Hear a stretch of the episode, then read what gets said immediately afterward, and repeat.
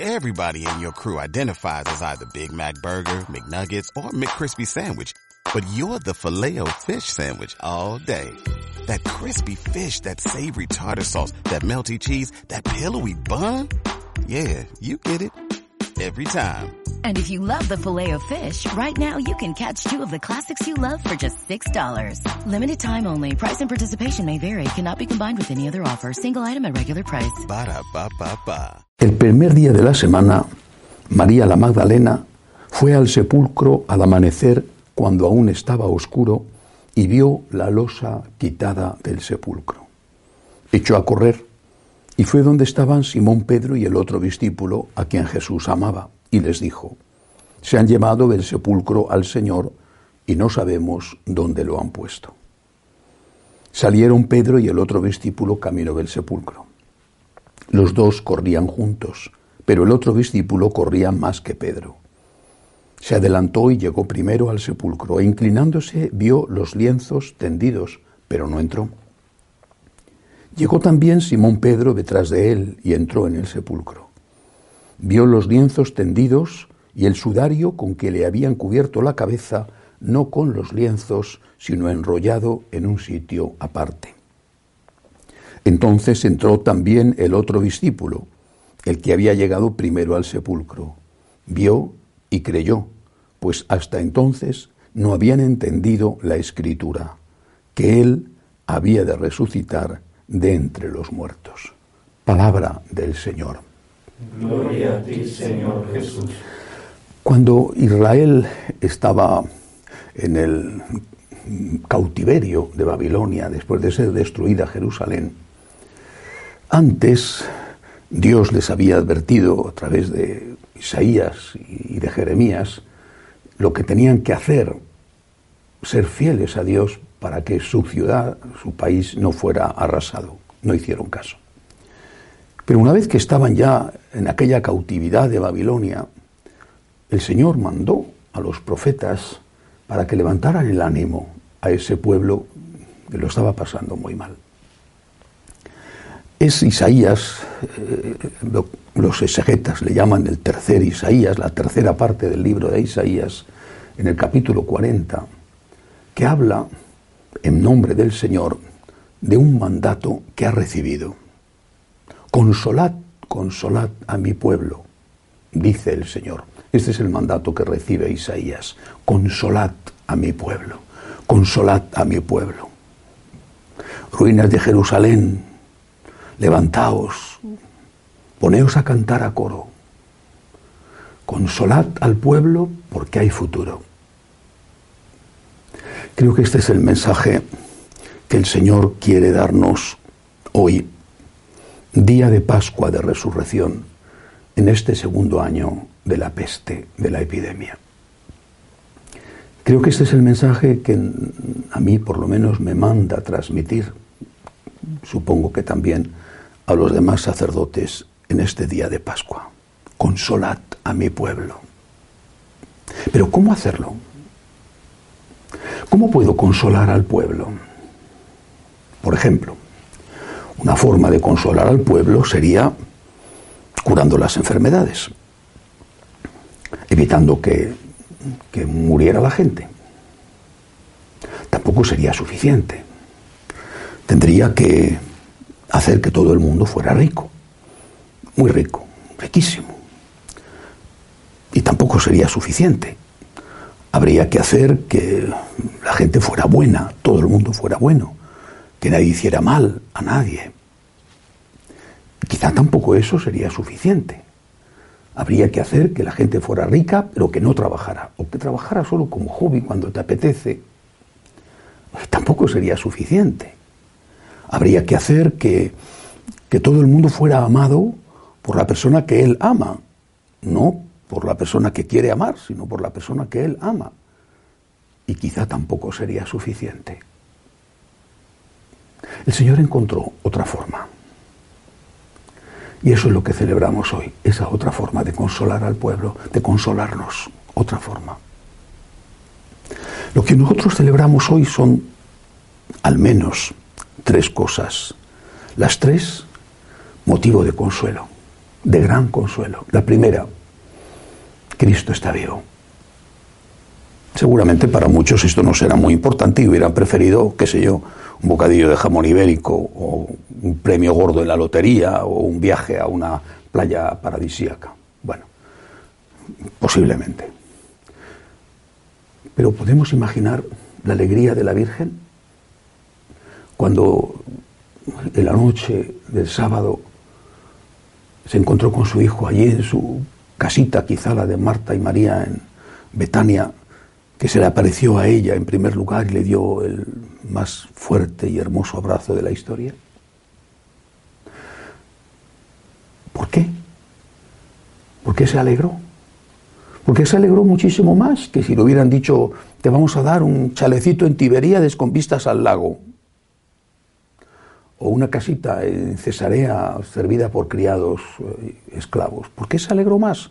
Porque amaba a su hijo le amaba más que cualquier cosa. Nosotros seguramente vendemos a Jesús por un plato de lentejas, un bocadillo de ibérico o un viajecito. Pero ¿por qué no le amamos? El primer consuelo, la primera alegría es Cristo está vivo. Cristo está vivo. Tanto mayor alegría cuanto más amor tienes a Jesús. Cristo está vivo. Le vimos morir. No pudimos impedir que le mataran. Incluso nuestros pecados le han matado, ahora está vivo. Aunque no hubiera nada más, esto sería ya suficiente motivo de consuelo. Cristo está vivo. Y esto es solo la primera parte. ¿Qué significa también la resurrección de Cristo? Que lo que él representaba también está vivo. ¿Qué representaba Jesús? El amor, el amor.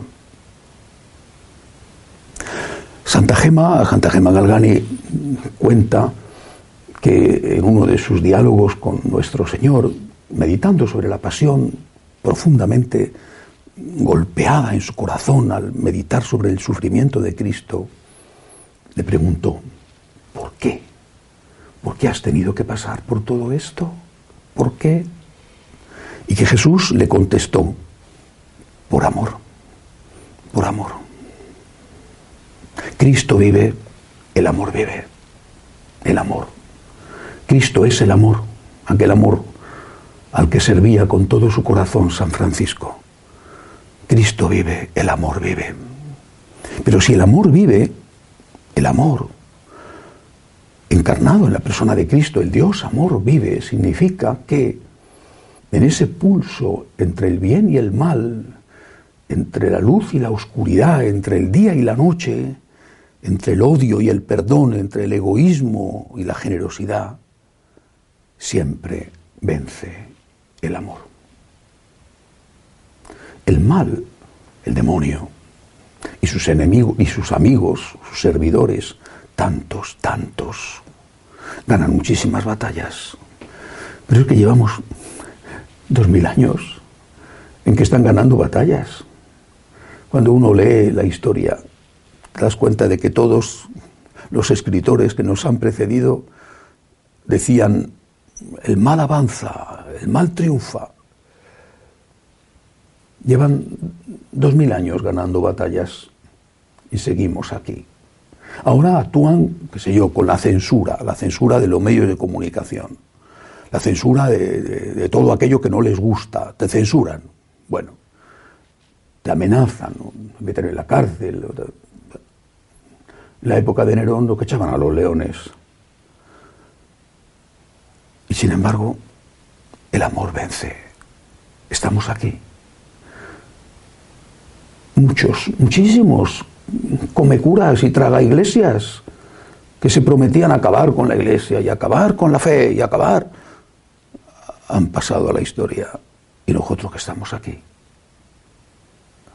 Lo han intentado. Pienso en aquel Voltaire maestro de la ilustración rabiosamente anticatólico, que decía, no lo voy a decir en francés porque pronuncio muy mal, aplastad a la infame, aplastad a la infame, refiriéndose a la iglesia, aplastad a la infame. Y aquí estamos. Y Voltaire murió suplicando a gritos un confesor que no le llevaron sus amigos porque sería un descrédito para la causa. Aquí estamos. El mal gana muchas batallas, pero está siempre derrotado. ¿Por qué? Porque el mal no puede construir. Todas sus victorias son destrucciones. Gana, sí, a base de destruir. Destruye el honor, destruye la familia, destruye la vida. El mal es la cultura de la muerte, como dijo San Juan Pablo II. El mal solo sabe destruir. Y es más fácil destruir que construir. Pero el hombre aspira a vivir en una casa confortable y no en una casa en ruinas. El hombre aspira a vivir con paz y no con guerra. Aspira a amar, incluso el que no sabe amar. Y aspira a ser amado y no a odiar y a ser odiado. Este es el segundo consuelo que nos trae el día de hoy. Cristo vive, el amor vive. Confía, confía en que la fuerza del amor es más grande que la fuerza del odio. Ellos ganan muchas batallas, parece que tienen todo, el dinero, todo el dinero, el poder, la política, todo lo tienen todo, pero solo saben destruir. Son incapaces de construir algo auténticamente humano. El tercer motivo de consuelo, hay vida eterna. Si lo otro es lo más importante, Cristo vive y el amor vive, este es el colofón, el resumen. Nuestra gloria, nuestra esperanza, hay vida eterna. El hombre siempre ha soñado con eso. Los, los, antropólogos dicen que desde el origen de la humanidad, en aquellos enterramientos que se descubren con miles y miles de años, el Homo sapiens más primitivo enterraba a sus muertos y no hacía como los animales que los dejaban en mitad del campo o donde fuera. Los enterraban con unas disposiciones determinadas, mirando al sol o al nacimiento del sol, a la puesta de sol, les ponían algunos utensilios que habían usado en su vida, alimentos, porque creían que había algo más después de la muerte y que eso les podía servir. Pero eso era la prueba de que aquella gente primitiva, Fíjate si eran primitivos, que no sabrían lo que era Internet y hoy parece que sin eso no se puede vivir. Pues aquella gente primitiva sabía más que muchos de los que saben manejar perfectamente las redes sociales. Sabían que había vida eterna, pero no tenían pruebas, lo intuían, lo intuían. Lo expresaban a su manera,